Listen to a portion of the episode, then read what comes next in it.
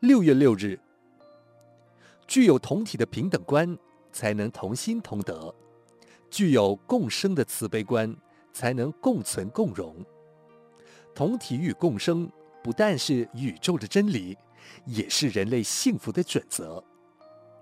世间上，友谊的建立、事业的合作，都需要一条心。人能同心，友谊才能永固，事业才能有序经营。但是人心不同，各如其面。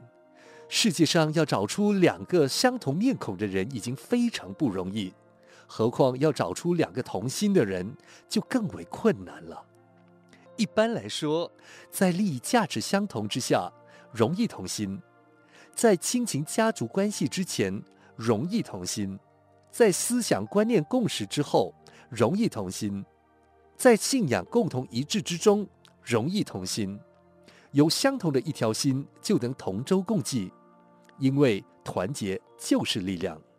像拔河、划龙舟，不就是靠着大家齐心协力才容易取胜的吗？现在社会上一些团体的组织、事业的聚子、群众的结合，都是因为意见异心，所谓各怀鬼胎，往往成就有限。其实兄弟同心。力能断金，兄弟两个人同心就能其利断金，何况大众一心，意志一致。所谓众勤一举，不就是靠一条心吗？文字修，人人一条心，就能同舟共济。